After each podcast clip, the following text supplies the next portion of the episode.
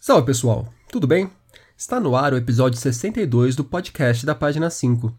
Aqui Rodrigo Casarim. Página 5 é também a coluna de livros que edito no portal UOL. Estou no Facebook como Página 5, no Instagram como Página.5 e no Twitter como arroba Casarim, Casarim com S e com N.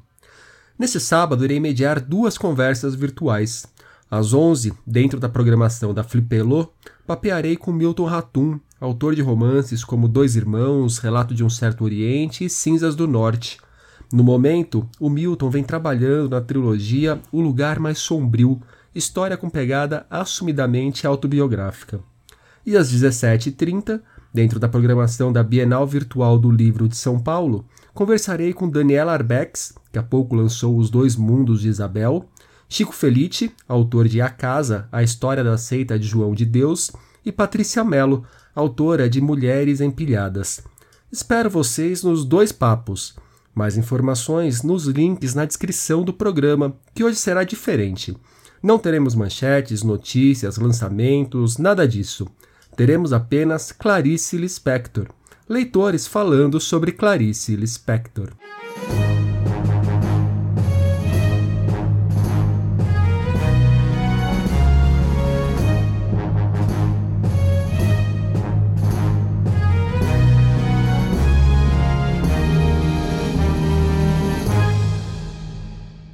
Vocês sabem, nesse dia 10 de dezembro comemoramos o centenário de nascimento da autora de A Hora da Estrela, A Paixão Segundo GH e outros tantos títulos incontornáveis de nossa literatura. Por conta disso, há mais de mês que venho falando de Clarice por aqui.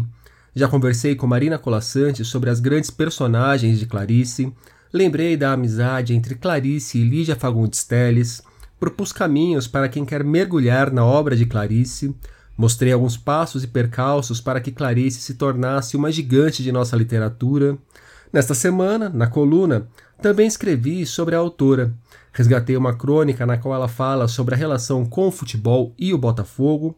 Escrevi sobre alguns pontos da obra de Clarice, com destaque para a Hora da Estrela, partindo de tudo o que está rolando neste Brasil de 2020.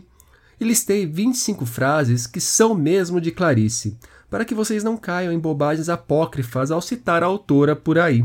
Podem confiar, eu mesmo que pesquei dos livros da escritora tudo o que está na coluna. Bem, então, para esta edição do podcast, resolvi ouvir leitores. Fiz a mesma pergunta a muitas pessoas que têm uma profunda relação com os livros. Por que você ama ou admira Clarice Lispector? Já que estarei com Milton Ratum no bate-papo da manhã de sábado da Flipelô, é o autor de Pontos de Fuga, segundo volume da trilogia O Lugar Mais Sombrio, o primeiro a responder. Eu acho que no centro da obra da Clarice há uma sondagem de sentimentos fortes e contraditórios. É, a náusea, o asco, a ira, a cólera, mas também o amor, a alegria, a felicidade. Uma felicidade clandestina. Ah, Benedito Nunes, um crítico paraense que conheceu a Clarice em Belém, quando ela morou lá, diz assim: estamos diante de uma ficção que indaga, uma ficção que pensa, com um poderoso intuito de conhecimento. Acho que os leitores da Clarice sempre esperam ou descobrem novas iluminações ou um ângulo inédito de visão. Né? São intuições que nos comovem e nos fazem pensar.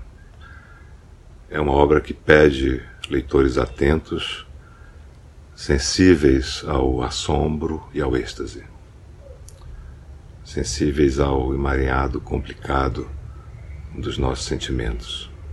Agora é a vez de Itamar Vieira Júnior, que acaba de vencer o Jabuti de melhor romance por Torto Arado. Minha vida como autor e leitor é, existe um antes de Clarice e depois de Clarice. Ler Clarice Lispector e mergulhar na sua obra para mim foi uma experiência profunda. Acho que nenhuma outra autora, autor é, tocou o âmago das coisas, o âmago da vida, com tanta profundidade a experiência humana como a Clarice Lispector. li muitas coisas sobre a Clarice e costumavam dizer que a Clarice não fazia literatura, fazia bruxaria. Eu acho que faz todo sentido, porque a, a literatura da Clarice tem um encantamento único. É algo que nos desnorteia, é, nos inquieta, desestabiliza, como pouca coisa na literatura é capaz de fazer. Por isso, minha vida como autor e leitor se divide antes e depois de Clarice Lispector. A professora de economia Marina Sequeto lembrou de como se apaixonou por Clarice ainda na escola. Meu amor pela Clarice, ele se renova a cada livro, a cada crônica, conto, cada correspondência, principalmente que eu leio. Mas a primeira vez que eu me apaixonei pela Clarice foi no ensino médio, em uma aula de português. No livro didático tinha um trecho da Hora da Estrela. Esse trecho não tinha absolutamente nada demais, mas mexeu comigo de uma forma que nenhum livro, nada escrito assim, nunca tinha mexido. Eu não tinha o hábito de leitura, mas eu saí da aula, eu fui para a biblioteca pegar o livro para ler e de repente eu era ali uma menina de 16 anos devorando um livro de literatura. As minhas amigas não entenderam nada. Então, desde então, né, a Clarice para mim é um mistério.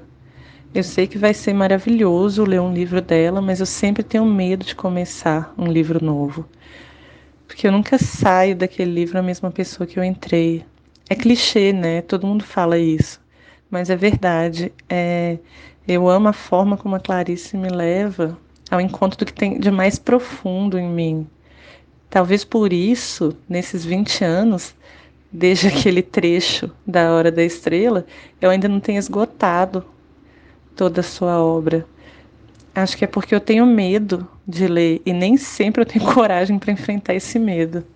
Mas, por outro lado, é sempre maravilhoso saber que ainda tem um livro inédito para mim, da Clarice, para ler. Henrique Rodrigues, autor de livros como Próximo da Fila e Previsão para Ontem, também falou sobre o mistério que há na obra de Clarice.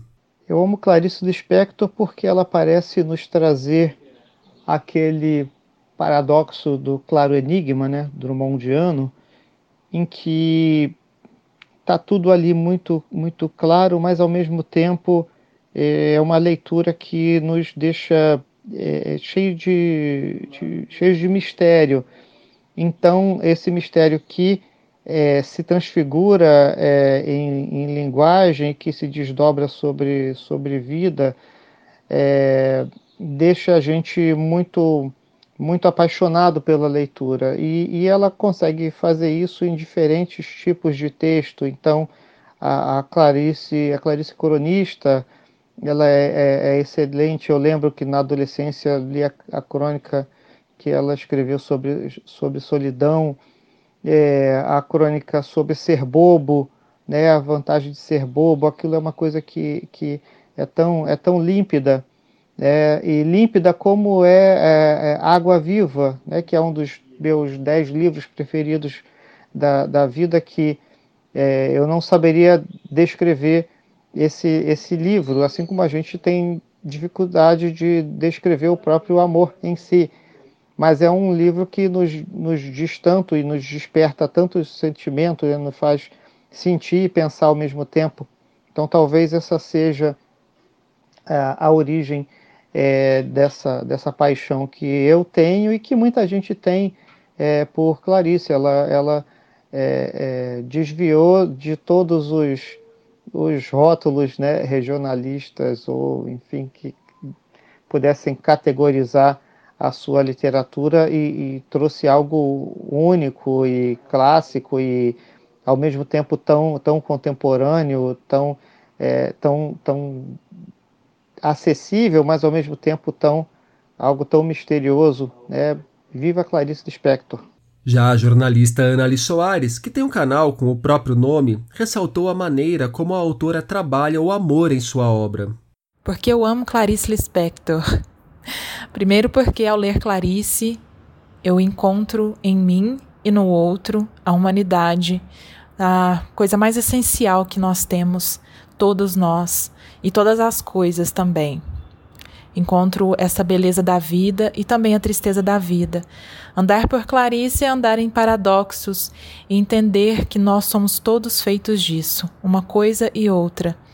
Clarice resgata as palavras e os silêncios, e em mim isso reverbera de uma maneira muito bonita desde a primeira vez que eu a li com Felicidade Clandestina. Amar Clarice é aprender a amar é amar o difícil, amar aquilo que nos desafia, aquilo, aquilo que nos move do lugar, que nos tira do lugar, porque assim é a sua obra. Sua obra exige que nós nos entreguemos, que nós nos entreguemos ao desconhecido e que a gente consiga deixar de lado a nossa mania de querer entender tudo e, acima de tudo, ela faz com que a gente sinta, sinta de verdade, sinta por dentro. Eu amo Clarice. Darwin Oliveira, que toca o Seleção Literária, pontuou como Clarice marca a sua vida de leitor. Olá, Rodrigo. Olá, leitores e ouvintes do Página 5. Uma razão muito clara que eu tenho desde sempre como leitor e que me fez gostar muito, admirar muito a Clarice Lispector, é porque ela participou de toda a minha vida de leitor. Ela, eu, eu lembro que eu ainda muito jovem lendo crônicas, uh, dela, lendo cartas, por exemplo, que ela trocou com Fernando Sabino, que foi outro escritor muito marcante para mim. É, e depois, já um pouco mais maduro, ela estava lá presente nos seus romances, nos seus textos mais maduros, uh, e, e, de uma forma ou de outra, seja nos relatos mais pessoais dela ou nos personagens ela, é, que ela criou, ela, ela transformou um universo muito próprio, né, muito comum aos leitores e, e, e é facilmente, é muito fácil você se identificar com esse universo uh, que ela criou. Acho que por todas essas razões uh, ela, ela está marcada na minha vida e está marcada na, na vida de tantos milhões de, de, de leitores uh, mundo afora. Socióloga, escritora e responsável pelo quilombo literário, Luciana Bento lembrou dos tempos da escola e destacou as obras infantis de Clarice. Minha relação com a Clarice começou de maneira muito frustrante na escola. Eu tive que ler A Hora da Estrela em algum ano do ensino médio e foi um verdadeiro sacrifício. Eu já era uma leitora voraz, mas lia livros de mistério, aqueles trilhos bem fora do contexto nacional, e ter que saber da história de uma tal macabeia não fazia o menor sentido. Agora, depois de adulta, trabalhando com literatura infantil, eu pude conhecer algumas obras infantis da Clarice e desfazer um pouco a imagem inicial que eu tive da autora eu li com as minhas filhas A Vida Íntima de Laura, né, a história de uma galinha que, que mais bota ovos no galinheiro. E o livro que a gente mais gostou foi O Mistério do Coelho Pensante, que é a história de um coelho que não se conforma com as coisas como são. Ele é gordinho e ele passa pelas grades né, do, do lugar que ele fica preso e vai explorar o mundo. E isso, foi, isso provocou muitas discussões, assim, foi muito bacana em casa. E aí, a partir dessas leituras da Clarice, produzindo obras de literatura infantil, eu tenho pensado e tenho sentido mais vontade de conhecer, né, finalmente, a produção adulta da Clarice. Quem também lembrou de animais foi a escritora Mariana Salomão Carrara, autora de Se Deus Me Chamar, Não Vou. Quando a Clarice olha para um personagem, parece que ela enxerga cada pedacinho da engrenagem humana, não só humana, né? Porque ela faz isso com uma galinha também. Então, assim, cada gesto cotidiano, cada reação numa discussão desencadeia uma conclusão sobre uma coisa que parecia não ter nada a ver e de repente se materializa ali. Né? Então a gente fica fantasiando se ela tinha essa visão densa também sobre os amigos, né? as pessoas reais em volta dela, porque, enfim, estar diante de um olhar desse seria uma experiência muito intensa de nudez. Já Jefferson Tenório, autor de O Avesso da Pele, um dos romances mais elogiados do ano, falou sobre seu livro preferido escrito por Clarice Lispector. E o meu livro preferido, apesar da Clarice ter uma obra de muita qualidade, como Perto do Coração Selvagem, Laços de Família, é, Água Viva, eu acho que A Hora da Estrela é o meu livro preferido. Primeiro porque é uma aula sobre criação literária, sobre escrita criativa, o modo como esse narrador, o Rodrigo SM, vai estruturando essa personagem, o modo como ele vai nascendo essa personagem, né? a Macabeia. E segundo, porque é a Clarice demonstra ali uma grande capacidade de conseguir equilibrar a crítica social e uma grande profundidade dessa personagem. Ela consegue ali algo muito singular, algo único, de trazer à superfície uma personagem tão simples, tão doída e tão complexa. Então, sem dúvida, sem dúvida nenhuma, A Hora da Estrela é o meu livro preferido da Clarice Lispector. A Tati Leite, do Valer um Livro, lembrou de um ponto que abordei na coluna que publiquei nessa quarta: os socos no estômago que Clarice nos dá. Oi, pessoal do Página 5. Oi, Rodrigo. Obrigada pelo convite. Bom, falar de Clarice é sempre difícil, ainda mais falar porque que a gente gosta de Clarice, até porque a gente não entende como que a gente pode gostar de alguém que dá tanto soco no estômago.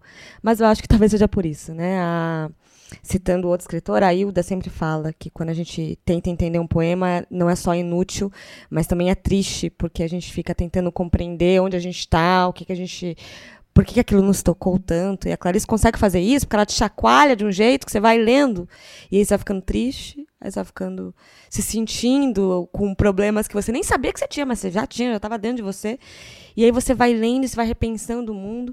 E talvez também isso justifique porque algumas pessoas não gostam de Clarice, porque é duro, né? Quando a gente pensa, quando a gente entra na gente.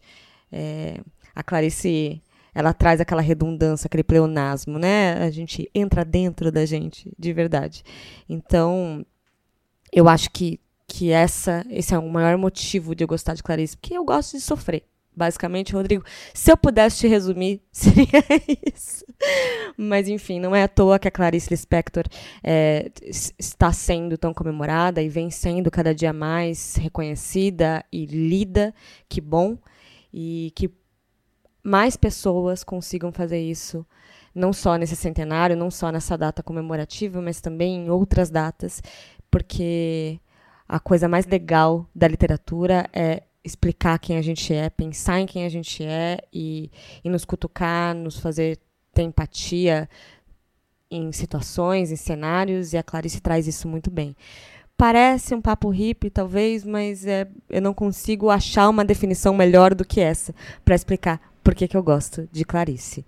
Então é isso. Mais uma vez, obrigada pelo convite e a gente se vê no Valer um Livro e, claro, eu indicando Clarice e outras escritoras que fazem a gente entrar dentro da gente no pleonasmo bom da literatura. E para finalizar essa série do Página 5 sobre Clarice Lispector, mais um tanto de olhar crítico. Manuel da Costa Pinto, nome de destaque da nossa crítica literária contemporânea e um dos curadores do Prêmio Oceanos, situou para a gente a Clarice dentro da história da literatura brasileira. Bom, o que falar sobre Clarice Lispector, né, no, agora no centenário do nascimento dela? É, acho que dá para começar com um lugar comum, né, de que a Clarice Lispector ocupa um lugar é, central na literatura brasileira. E um lugar comum ao qual se somam outros dois, né, duas ideias consagradas sobre ela, duas ideias que, no meu entender, inclusive estão corretas. A primeira dessas ideias é de que, em termos estritamente literários, poéticos, formais, a Clarice está entre os grandes inovadores da prosa uh, do Brasil, ao lado do Machado de Assis, do Graciliano Ramos, do Guimarães Rosa. E que, é, entre esses autores, é, é ela quem consolida o, o romance modernista, né, com aquela é, sondagem interior das suas personagens, é, com uma linguagem que interroga o tempo todo a própria narrativa. A segunda ideia consagrada sobre a Clarice é de que na história da literatura brasileira ela anuncia uma mudança de eixo do campo para a cidade, é, de uma investigação da identidade brasileira, do Brasil profundo, como a gente encontrava nos românticos e é, continua encontrando nos modernistas, nos regionalistas, uma mudança para uma realidade urbana, mais fragmentada, mais desenraizada desse Brasil profundo, né? a superfície da cidade como sendo é, o espaço do desenraizamento, né? em que, em que é, os resquícios arcaicos não estão presentes. Essa Clarice é, que estreia com Perto do Coração Selvagem, surge num momento em que essa ideia, o ideal de, de, de traduzir é, uma identidade nacional, de criar uma literatura brasileira, começou a se espatifar, começava a se espatifar, abrindo espaço para outras influências, né, de maneira mais intensa. Nesse sentido, a, acho que a Clarice Lispector representa uma emancipação cosmopolita da literatura brasileira, uma emancipação que já, de alguma maneira, já estava presente no Machado de Assis, mas que não se desenvolveu é, nos anos subsequentes, né, permaneceu latente. Mas, ao mesmo tempo, essa Clarice é, cosmopolita fala muito sobre a nossa percepção de mundo, nosso lugar no mundo, fala muito sobre o ponto de vista do qual a gente olha para o mundo. É, eu vou arriscar um, um, um paralelo é, que talvez seja didático. O, assim como o Nelson Rodrigues deu uma dimensão mítica ao subúrbio carioca, a Clarice deu uma espécie de dimensão metafísica à banalidade cotidiana dos apartamentos de classe média das cidades brasileiras, sobretudo o Rio de Janeiro, onde ela, onde ela viveu a maior parte da vida.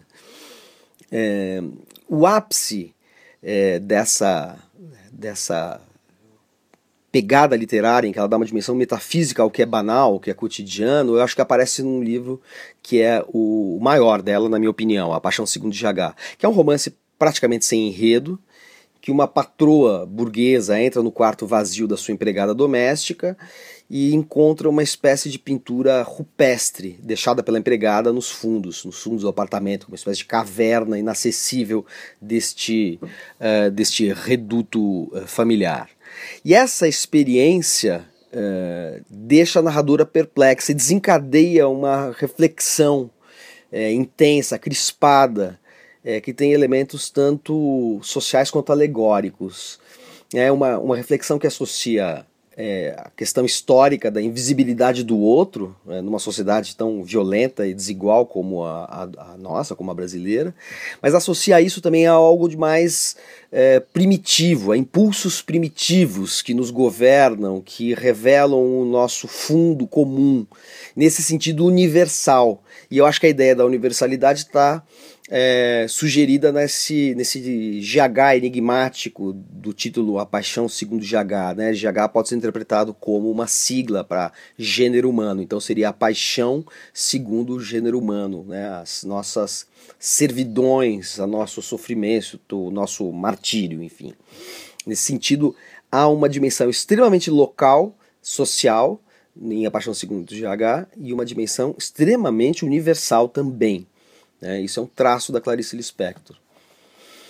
Bom, enfim, acho e acho que a partir do, do, do A Paixão Segundo de H, que é, eu acho que é a obra máxima da Clarice Lispector, a gente pode ler todas as suas outras obras, seus romances, seus outros vários romances, seus livros de contos, é, as suas crônicas, que são magníficas, sobretudo a, aquelas duas crônicas escritas em momentos diferentes, mas que foram reunidas depois num livro chamado Visão do Esplendor, num único texto, que são as crônicas que ela fala sobre Brasília, primeiro como um projeto utópico, depois como um esfacelamento da utopia, num texto que deriva até para uma coisa meio, é, meio psicodélica, meio alucinada. Né? Essa crônica vale por muitos dos contos que ela é, é, escreveu e que também fazem dela uma das grandes contistas e cronistas, portanto, da, da literatura brasileira.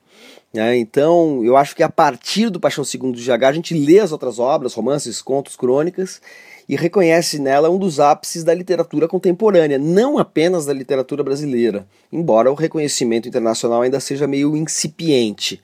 É, mas já está se anunciando na forma de ensaios que saem sobre ela no exterior e até da biografia é, que foi publicada internacionalmente pelo Benjamin Moser. Uh, enfim, para concluir, acho que a Clarice é uma espécie de ponte entre a literatura brasileira e as maiores realizações da literatura do século XX, o que dá uma dimensão do lugar que ela ocupa uh, na, no nosso cenário cultural e literário. Bem, pessoal, é isso. Espero que vocês tenham curtido não apenas este episódio, mas tudo que produzi sobre Clarice nessas últimas semanas. Por hoje é só. Um abraço, um beijo, um aperto de mão e até semana que vem.